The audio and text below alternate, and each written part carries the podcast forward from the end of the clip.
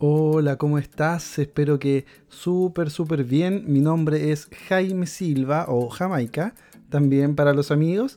Y me gustaría darte la bienvenida a este, el podcast Ilustrados, donde nos vamos a pasear por diversos temas relacionados siempre con artes visuales, con cultura y estilo de vida. Va a ser una conversación muy miscelánea y súper necesaria porque, a ver, dime tú, dime si de vez en cuando no es rico sentarse a conversar y arreglar un poquito el mundo, aunque sea un poquito. Así que por favor, adelante, la conversación es completamente gratis. Esto es Ilustrados.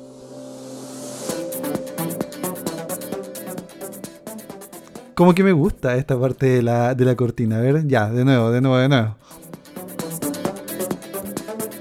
Es como, no sé, es como una rave, ¿no? Una fiesta así como del orgullo, sin polera y todo eso. Oye, les quiero dar un agradecimiento muy especial a Sebastián Moya, que es quien hizo la música para este podcast, para este canal, y le quedó realmente impecable. Así que Seba, que todo el mundo lo sepa, sos un grande, no te mueras nunca, Seba. Muchas gracias, sin ti de verdad esto no sería posible. Así que un abrazo a la distancia.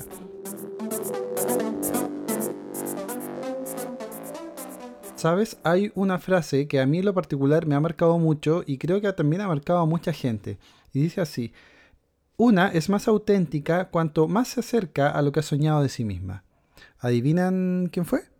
Sí, efectivamente, la agrado, el personaje de Todo sobre mi madre, la película de Almodóvar y tiene que ver justamente con lo que vamos a hablar hoy día.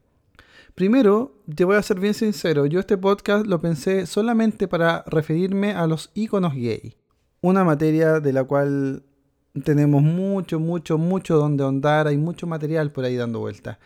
Es un mundo que sin duda está lleno de referentes, pero luego, en base a una conversación con unos amigos, un poco ya mayores que yo, casados, con hijos, con crisis matrimonial y todas esas cosas, me doy cuenta de que los heterosexuales también tienen referentes y muchos de ellos son referentes inconscientes. Y en la conversación de hoy me quiero adentrar un poco en esos iconos que han marcado la historia del imaginario colectivo tanto de heterosexuales como del mundo LGTBQ. Ya creo que ahí están todas las letras. Igual hay que admitir que no es un tema fácil de abordar, sobre todo porque como verán, es un abanico muy amplio y muy diverso de personas. Entonces de repente es fácil herir susceptibilidades o que alguien salte y diga, no, sabes qué, no me siento identificado con eso. Bueno, no te preocupes, intentaré no herir ninguna susceptibilidad y obviamente tú tienes la libertad absoluta de poder comentar y opinar al respecto. Pero bueno, partamos por entender qué son los iconos. La palabra icono de hecho viene del griego y significa imagen o signo que esta imagen o signo, a través de su semejanza, puede llegar a representar algo. O sea, esta imagen o signo representa alguna de las características de esta otra cosa, digamos, y con eso puede llegar a representarla. A ver, seamos más claritos. En el arte, por ejemplo, el icono está relacionado siempre con la religión, porque bueno, convengamos también en que la historia del arte ha estado siempre ligada a la religión, que ha sido la gran mecenas del arte, y ahí el icono representa una cultura, una creencia o una espiritualidad. Por ejemplo, en la cultura occidental, Jesús es un icono de Dios. Ya Jesús representa físicamente los valores de un Dios invisible. Por ende, la imagen de Jesús es venerada porque es la imagen de lo invisible. La gente no adora la imagen de Jesús en sí, sino que adora lo que él representa. Es como un lenguaje sin palabra. Por eso la iglesia durante mucho tiempo usó la iconografía religiosa para tapizar sus iglesias. Si tú has tenido la posibilidad de darte vuelta por las iglesias de, de, Europa, las de México, que tienen gran influencia europea, o las muchas iglesias de América Latina que sobreviven después del colonialismo, todas tapizaban sus muros con imágenes religiosas, porque claro, era la forma de evangelizar a los pobres. Por eso se decía que la iconografía era la Biblia de los pobres, porque en el fondo era la Biblia de aquellos que no sabían leer. Pero bueno, para, la para hablar de publicidad la religión, eso ya es un tema para otro podcast y que sin duda lo vamos a poder abarcar después. No me quiero extender en eso. La cosa es que si pensamos en esa definición, que es su origen, podemos entender de qué van en el fondo los iconos sociales que conocemos. Los iconos gay, iconos de la moda, iconos de la música, iconos del arte, etcétera, etcétera, etcétera. Porque, mal que mal, ellos existen porque hubo algo de ellos que remeció a un grupo social, entonces este grupo lo tomó y lo hizo un icono. Por lo mismo, muchos de esos iconos se han convertido en modelos de admiración, aunque también hay que ver que muchos de estos modelos también han sido modelos negativos y otros se han convertido en una especie, no sé, como de karma para las personas. ¿Por qué? Porque se han convertido en modelos a seguir y ahí ya estamos hablando de otra cosa, porque han impuesto en la cultura occidental sobre todo modelos de cuerpo, modelos de belleza, de poder, de roles sociales. Entonces la gente común y corriente no es capaz de cumplir con, eso, con esos estándares. Y luego viene la frustración, porque esos modelos son tan inalcanzables que la gente común y corriente tiende a frustrarse porque no alcanzan esos niveles.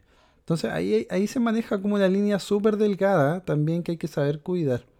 Por lo general, el icono de una cultura o de una subcultura, más que un modelo a seguir, es un modelo de admiración.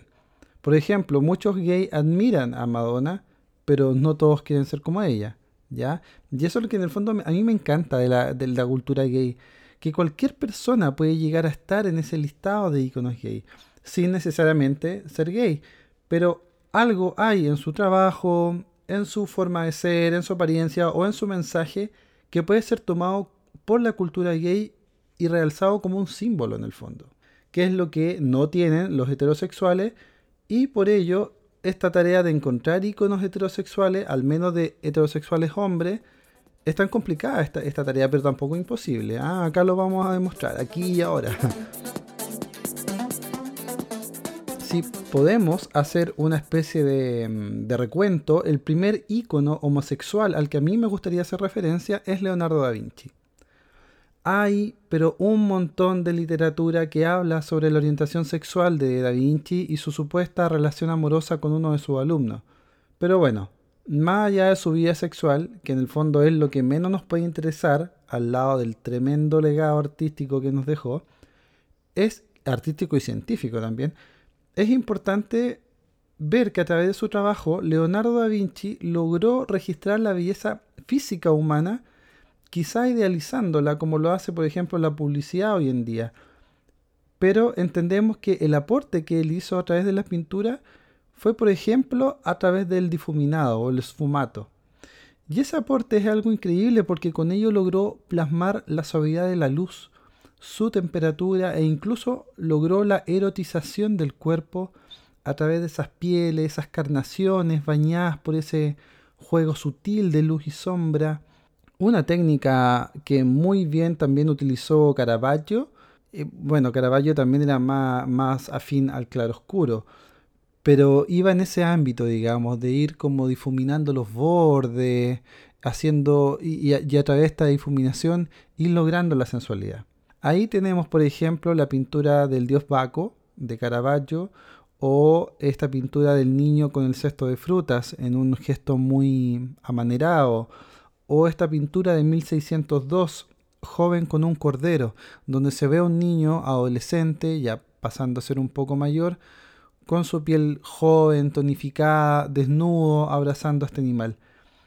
Pinturas llenas de homoerotismo, donde la técnica del esfumato y sobre todo del claroscuro erotizaban los cuerpos y entonces el mensaje religioso, con eso también se tornaba también más atractivo. Bueno, ahí nuevamente estamos refiriéndonos al tema publicitario, digamos, eh, dentro de la iglesia o dentro de las imágenes religiosas.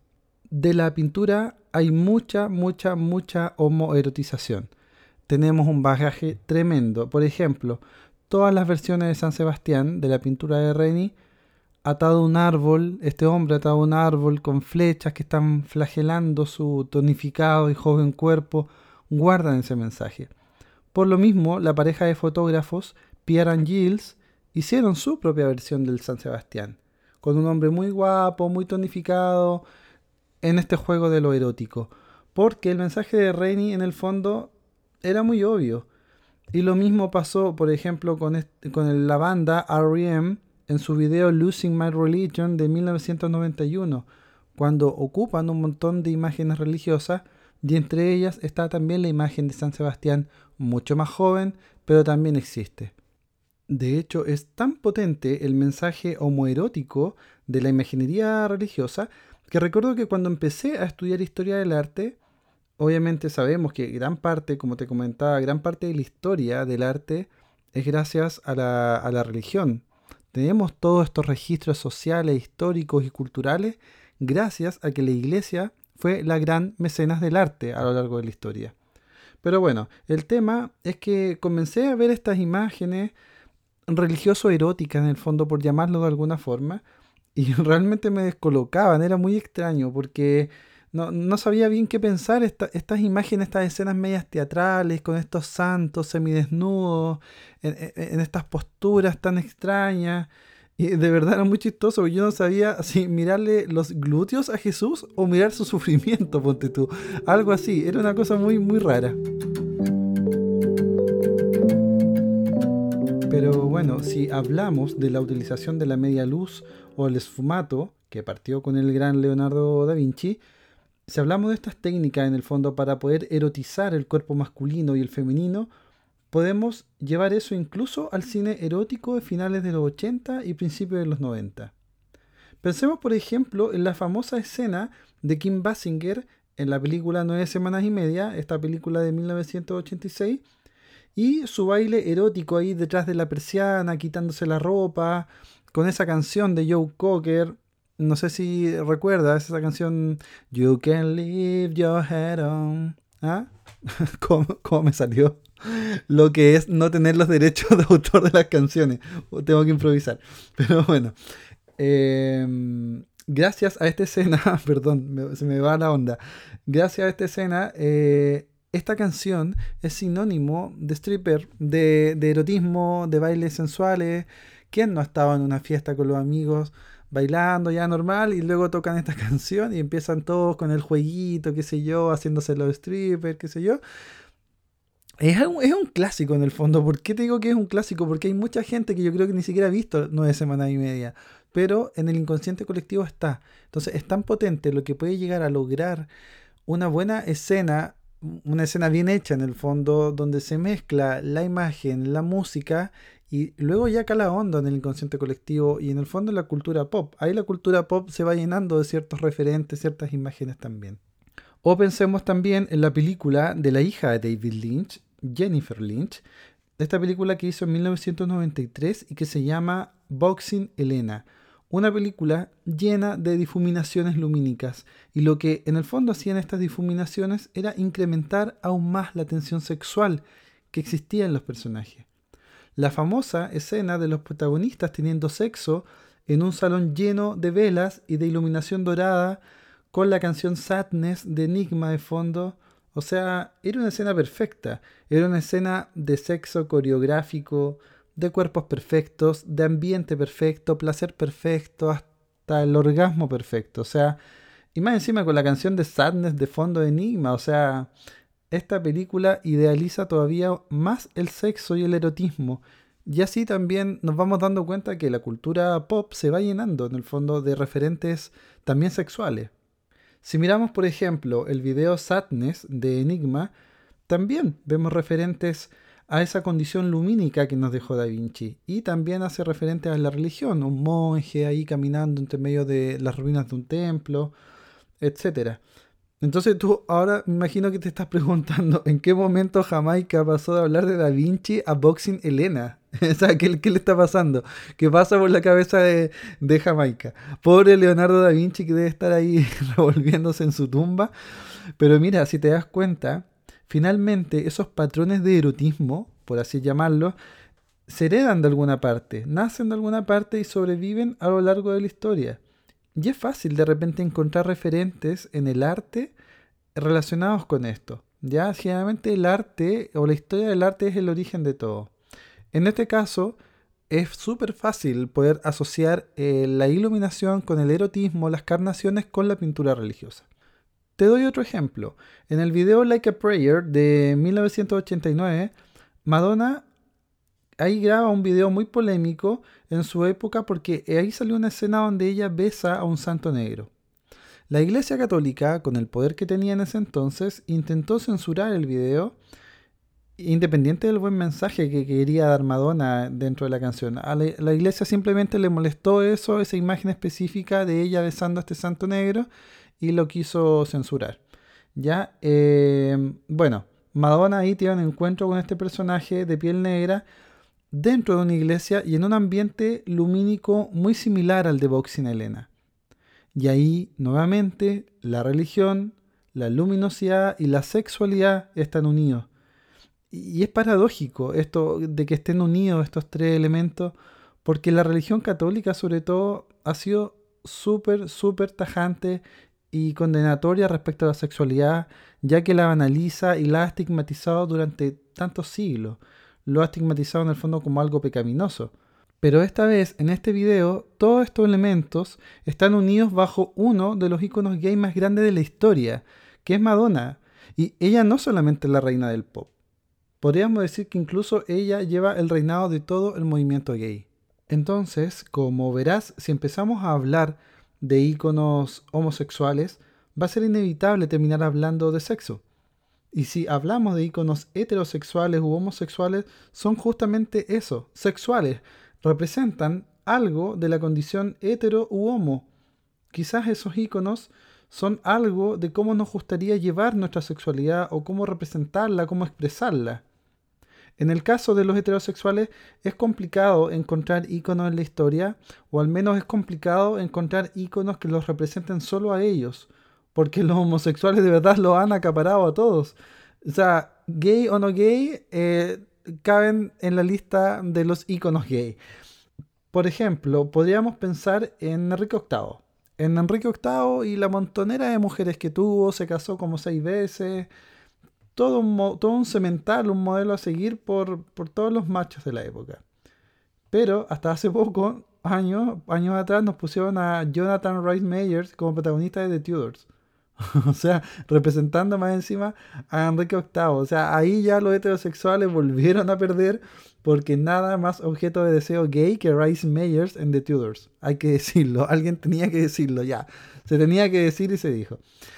Bueno, así nos podemos pasear por distintos modelos de hombres que han representado ese poder machista en el fondo. Hitler es un modelo negativo, pero es un modelo de poder.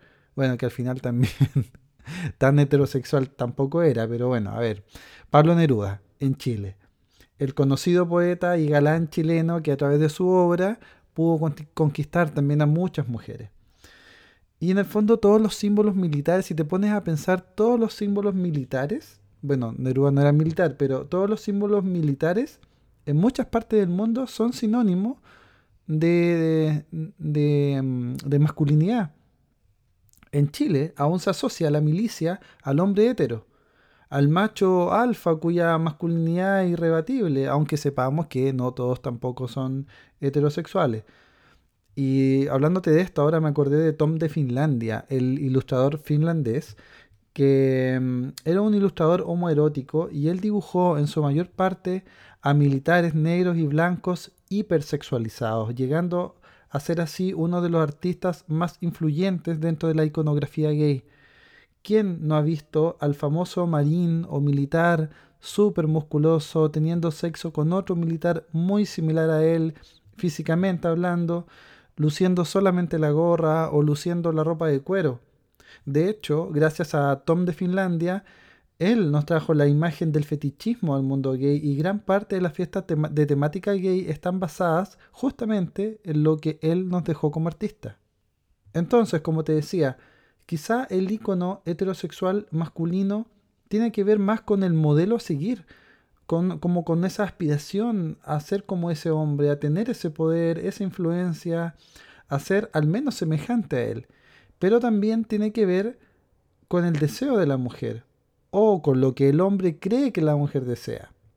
El hombre hetero quiere ser deseado por la mujer y por lo tanto va a querer ser semejante al hombre que ella admira o desea. En ese sentido, quizás los iconos heteros que más se acercan a, esa descripción son los futbolistas.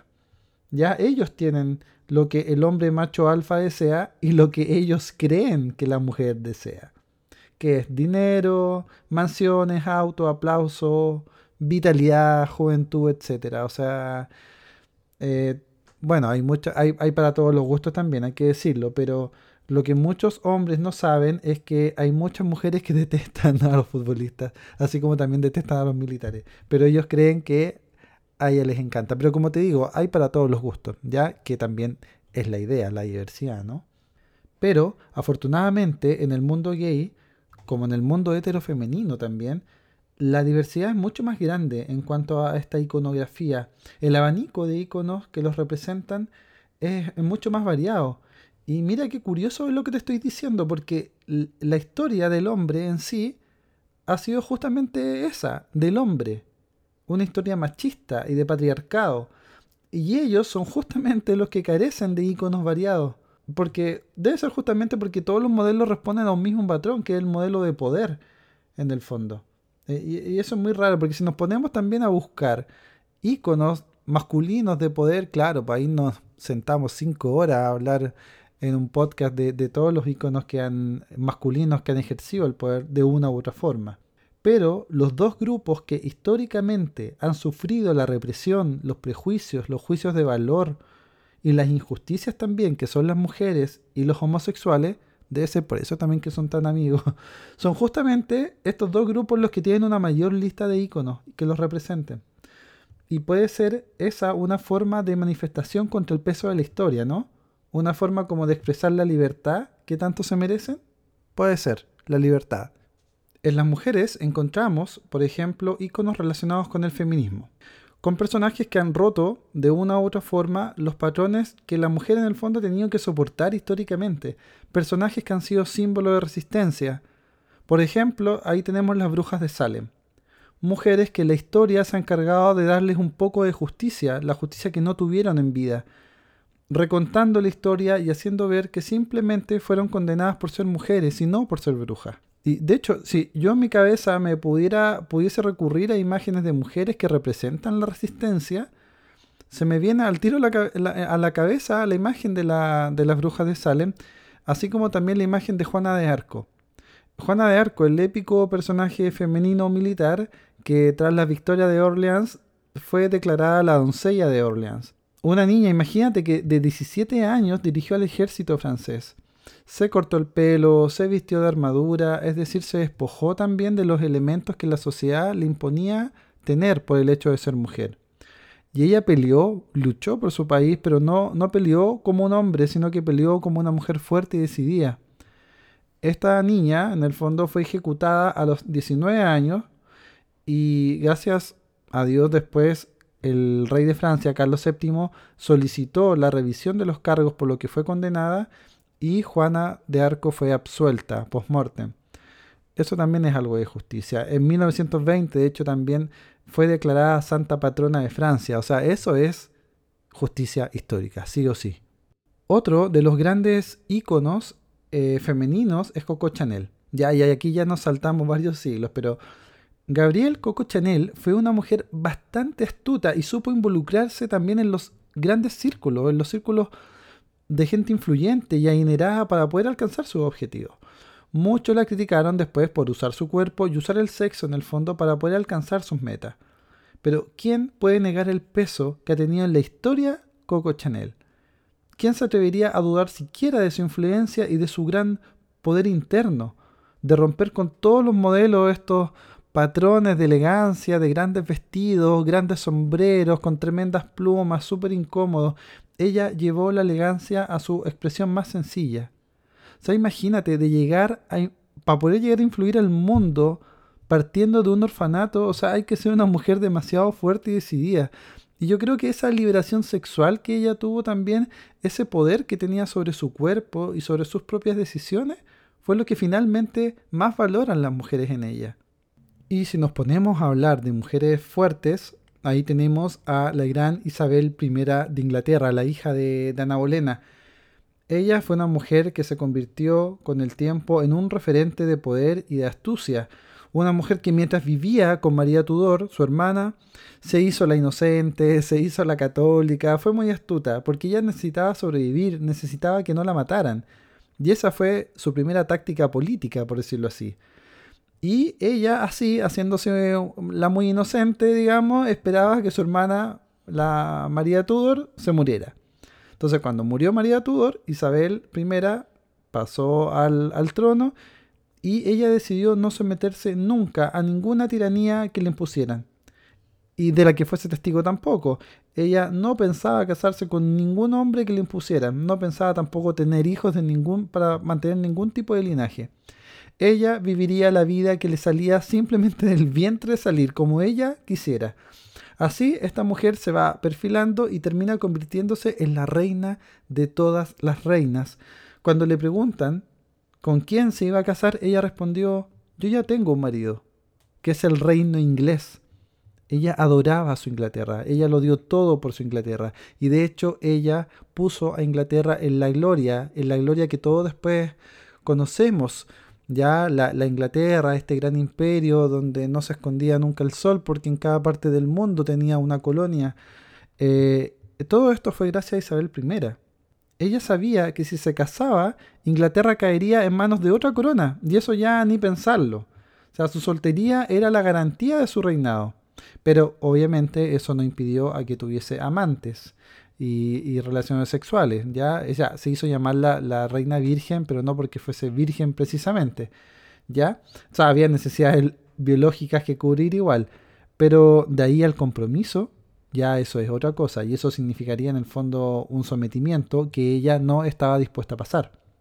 Isabel fue una mujer tan grande y tan amante de su Inglaterra que por ella existe la llamada era isabelina, porque así de grande dejó ella a Inglaterra.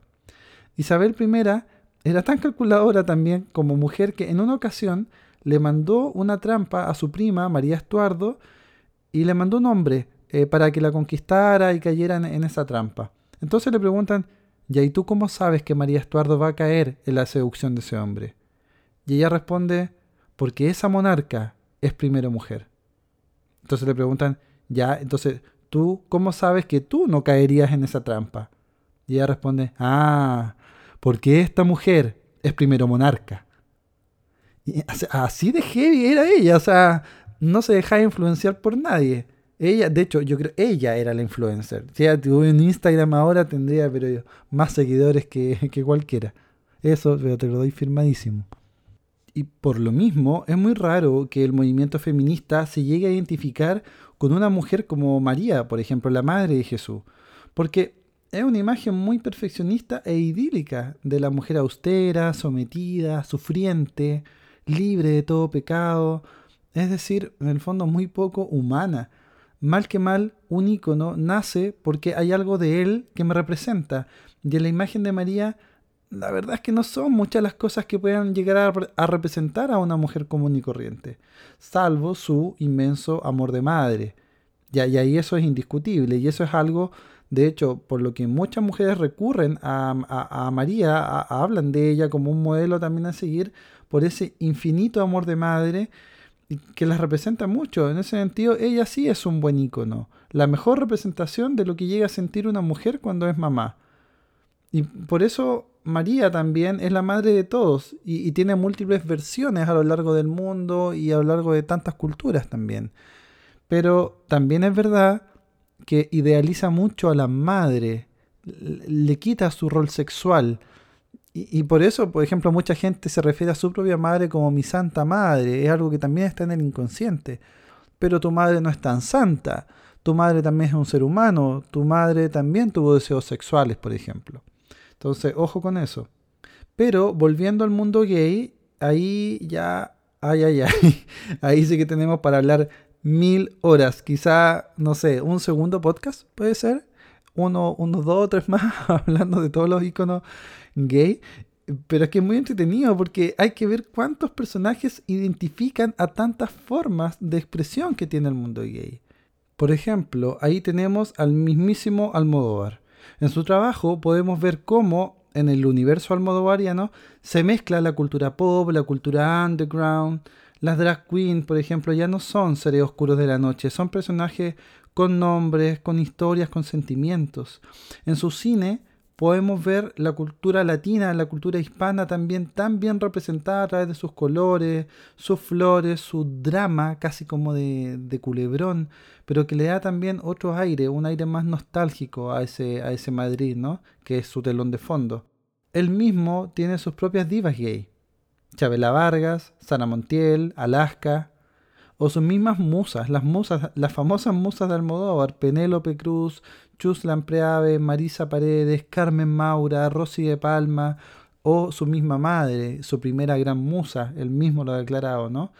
En el trabajo de Almodóvar se ve justamente eso que te decía, cómo los dos grupos de la historia que han sido castigados y marginados, como son las mujeres y los homosexuales, logran tomar el poder y son completos dueños de ese universo. Son grupos empoderados en el fondo que conviven y se entienden, pero así a la perfección. Pero si hablamos de cine, y películas tenemos ya, pero un montón por ver y descubrir. Actores y personajes más todavía, o sea, imagínate, Marlene Dietrich. La belleza y la sexualidad de Marlon Brando cuando era joven. ¿Quién no recuerda esa escena de Vivian Lee arrodillada frente a Marlon Brando en un tranvía llamado Deseo y le desgarra la camiseta y, Marlon Brando ahí pecho al aire, joven. O James Dean, en su, que en su momento él fue el sueño de toda mujer y de todo gay. Marilyn Monroe, esa sensualidad desatada de esa mujer que, que es sin palabras, ¿no? sin descripción. Todos ellos tienen algo que los lleva a ser íconos porque la gente piensa en el fondo como ¿sabes qué? Me gusta como eres, me gusta tu personalidad, me gusta que seas libre o que rompas esquemas o simplemente me gustas físicamente, me excitas. Ahora, para no darte un listado enorme de películas relacionadas con la temática gay o series, por ejemplo, que tenemos un montón, es importante de repente ver cómo se genera el conflicto entre lo hetero y lo gay. Y para eso yo te voy a nombrar dos películas. Una se llama The Crying Game de 1992 y quizás la película no la conozcas, pero sí te va a sonar la canción de Boy George del mismo nombre, The Crying Game. Esta es una película muy interesante porque, como te digo, plantea el conflicto que se genera cuando se encuentra lo heterosexual con lo homosexual, los prejuicios también y los prejuicios de raza igual. Otra película que juega con eso es la película eh, canadiense que se llama Les Amours Imaginaires. Eh, creo que lo pronuncié bien. Del 2010, Los Amores Imaginarios. Aquí dos amigos, un hombre y una mujer, se enamoran del mismo tipo, ya del mismo hombre. Un hombre que parece sacado de un templo griego, de hecho hay muchas similitudes ahí a, a las estatuas griegas y ahí se desarrolla la historia y nuevamente aquí también la música cobra un protagonismo excelente. Imagen, historia y música son un solo elemento muy potente para poder en el fondo entregar este mensaje. Y bueno, hablando de música, no podemos obviamente dejar de hablar de Freddie Mercury y George Michael. Ya en, el, en, la, iconografía gay son los grandes representantes por excelencia. Pero también no podemos dejar de incluir a Pet Shop Boys, a Boy George, a Madonna, Lady Gaga, The Village People, por ejemplo, y su representación como casi de cómics de los estereotipos masculinos, el vaquero, el obrero, el policía. También tenemos por otro lado a David Bowie y su histrionismo, su genialidad, a Elton John o Annie Lennox, Annie Lennox y esa ambigüedad que maneja en el video Why cuando ella está frente al espejo pintándose llena de plumas. Por otro lado, tenemos a Sinner O'Connor, una mujer que fue castigada injustamente en su época y aquí en la historia, y sobre todo la historia de las redes sociales, ha tratado de devolverle un poquito la mano y la justicia que en el fondo ella se merecía algo parecido a lo que sucedió con las brujas de Salem. Entonces, todos estos personajes han aportado algo a la construcción de los valores del mundo gay, reivindicándolo en el fondo. Y si me preguntas si Freddie Mercury necesita un punto aparte o necesita un podcast aparte, sí, sí, sí, lo necesita, eso no cabe duda. pero su importancia como ícono también va amarrado no solamente al tema del rock y la música y todo su histrionismo, sino que también al ícono de la enfermedad que es el VIH. Tú me puedes preguntar, ¿podemos hablar de Freddie Mercury sin hablar de VIH? Sí, por supuesto que podemos. Pero en realidad no sé si podemos hablar del mundo gay sin hablar del VIH. De hecho, porque parece muy necesario. Yo creo, de hecho, que el mismo Freddie Mercury también estaría muy de acuerdo y sería el primer abanderado, como, por la causa, digamos. De hecho, una vez escuché a un periodista chileno decir, Freddie Mercury se jodió a todos los gays de él para adelante, porque a partir de él se asocia el VIH a la homosexualidad, a la promiscuidad, a las grandes fiestas, qué sé yo, drogas y todo el cuento. O sea, hay un gran prejuicio. Puede ser, sí, yo creo que en parte el, periodista este tenía razón, ¿ya? Porque me ha tocado, de hecho, escuchar un montón como de estudiosos, de, digo entre comillas, estudiosos de cuarta, que sacan estadísticas de no sé dónde y que empiezan a decir, no, si todos los gays, la mayor parte de los contagiados con VIH son gays la verdad que no sé dónde sacan esa estadística, porque yo he hablado con gente científica que trabaja en el área y me han dicho que las estadísticas hablan de que tanto homosexuales como heterosexuales están contagiados con VIH en, en un mismo porcentaje prácticamente. O sea, lo demás es prejuicio. Pero en fin, amarrado a este tema, nace otro icono gay y quizás también un icono heterofemenino, que es la princesa Diana de Gales. Una mujer que sin duda es amada por el mundo entero, una activista para poder concientizar respecto al, al VIH y sobre todo una mujer que nos trajo a los ojos de todo el mundo la presencia de los niños de África y que nos dijo, oye, los niños de África no se están solamente muriendo de hambre, sino que se están muriendo de enfermedades a causa del VIH. Entonces eran temas que en su momento los medios preferían ocultar. África era lo que nadie quería ver en el fondo, el patio trasero, como... y ni siquiera eso. Y como ella sabía que donde estaba ella estaban las cámaras, ella empezó a moverse por todos esos lados para poder hacer al mundo consciente de que hay una realidad que no podíamos ignorar y que había que hacer algo en el fondo al respecto. Pero también fue una mujer que soportó los juicios de una corona castrante, los malos tratos de un príncipe infiel, la bulimia. En el fondo era una mujer que sin perder su estilo, su garbo, su altitud, su elegancia, bajaba de esa nube del reinado y nos decía, yo también soy un ser humano, soy una mujer y, después cuando murió trágicamente y se empezaban a salir a la luz todos los datos y estas historias de sus amores con Dodi Alfayet, yo creo que más la amamos a Diana de Gales. Porque ahí supimos que era una mujer de verdad. Una mujer que intentó vivir la vida que quiso sin dejar nunca de ser una buena madre, de ayudar a quienes más podía y de desatarse en el fondo de las cadenas que la misma corona le imponía. Es decir, Diana de Gales simbolizaba de todos modos la libertad que te hablé en un principio. La libertad, ¿te das cuenta? O sea, ¿qué mujer y qué gay puede no amar a Lady Diana? ¿Quién? Y bueno, la industria de la moda también está pero llenísima, llenísima de iconos gay. Ahí ya tendríamos para no dormir hablando.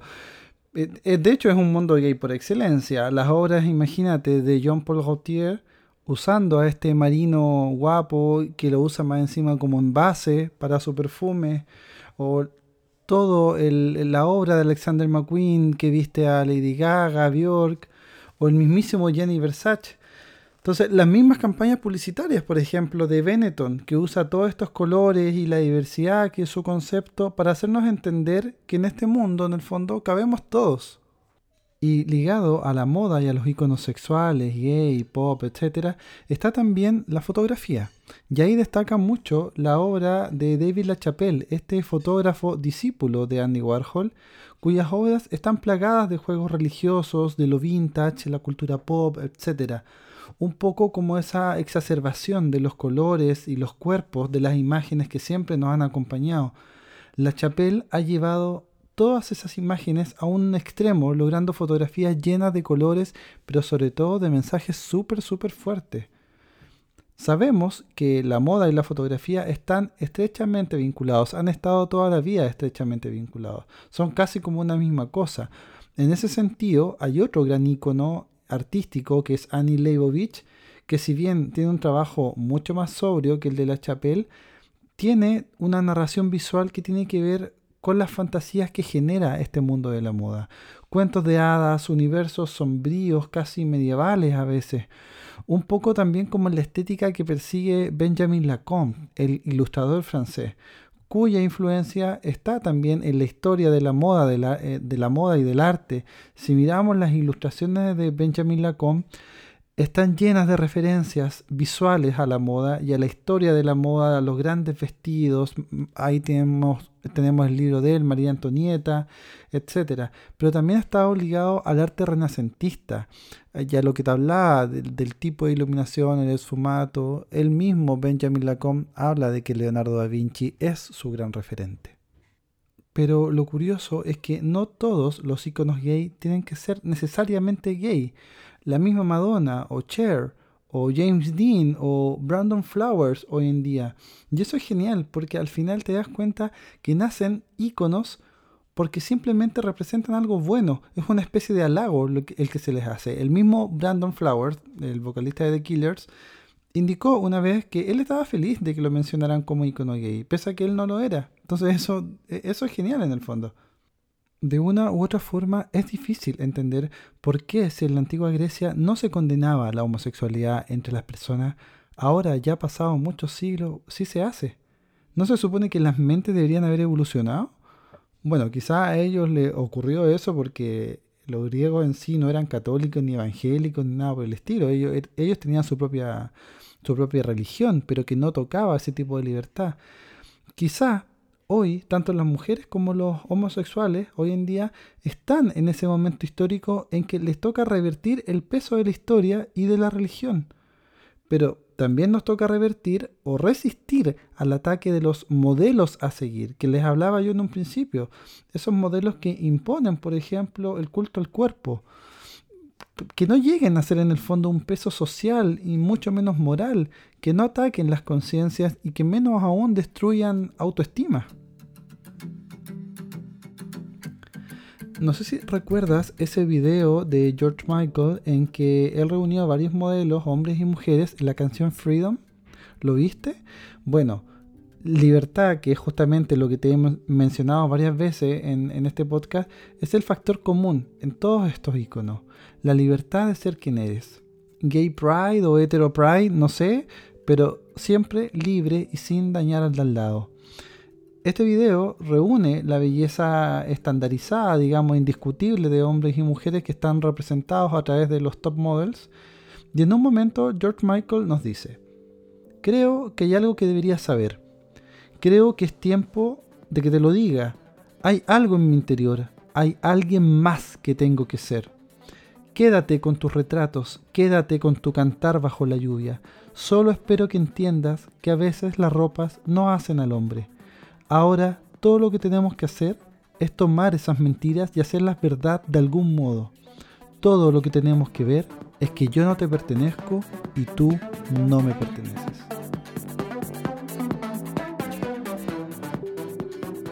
Hasta aquí el tercer episodio de Ilustrados y... ¡Wow! ¡Wow! The Real Intenso, de verdad. Lo pasé muy bien recopilando información, historia, datos, tratando de, hacer un filtro, digamos, de, los personajes que han marcado más de alguna forma u otra a, la historia en el fondo del tanto del movimiento gay como del movimiento femenino también. Eh, es algo que claramente hay que desmenuzar. Eh, hay mucho más tema que conversar aquí, pero es bueno plantearse el, tema, darle un, poco de vuelta en nuestras cabezas sobre quiénes son esas personas a las que admiramos y por qué las admiramos, qué buscamos en ellas. Te mando un abrazo gigante, feliz de haber estado aquí conversando contigo, arreglando un poquito el mundo, sacando el, el, tejido, el pisco sour, el té, el mate, no sé, lo que se nos ocurra, para poder pasarlo bien y conversar un rato. Así que nos vemos en un próximo capítulo. Chao, chao.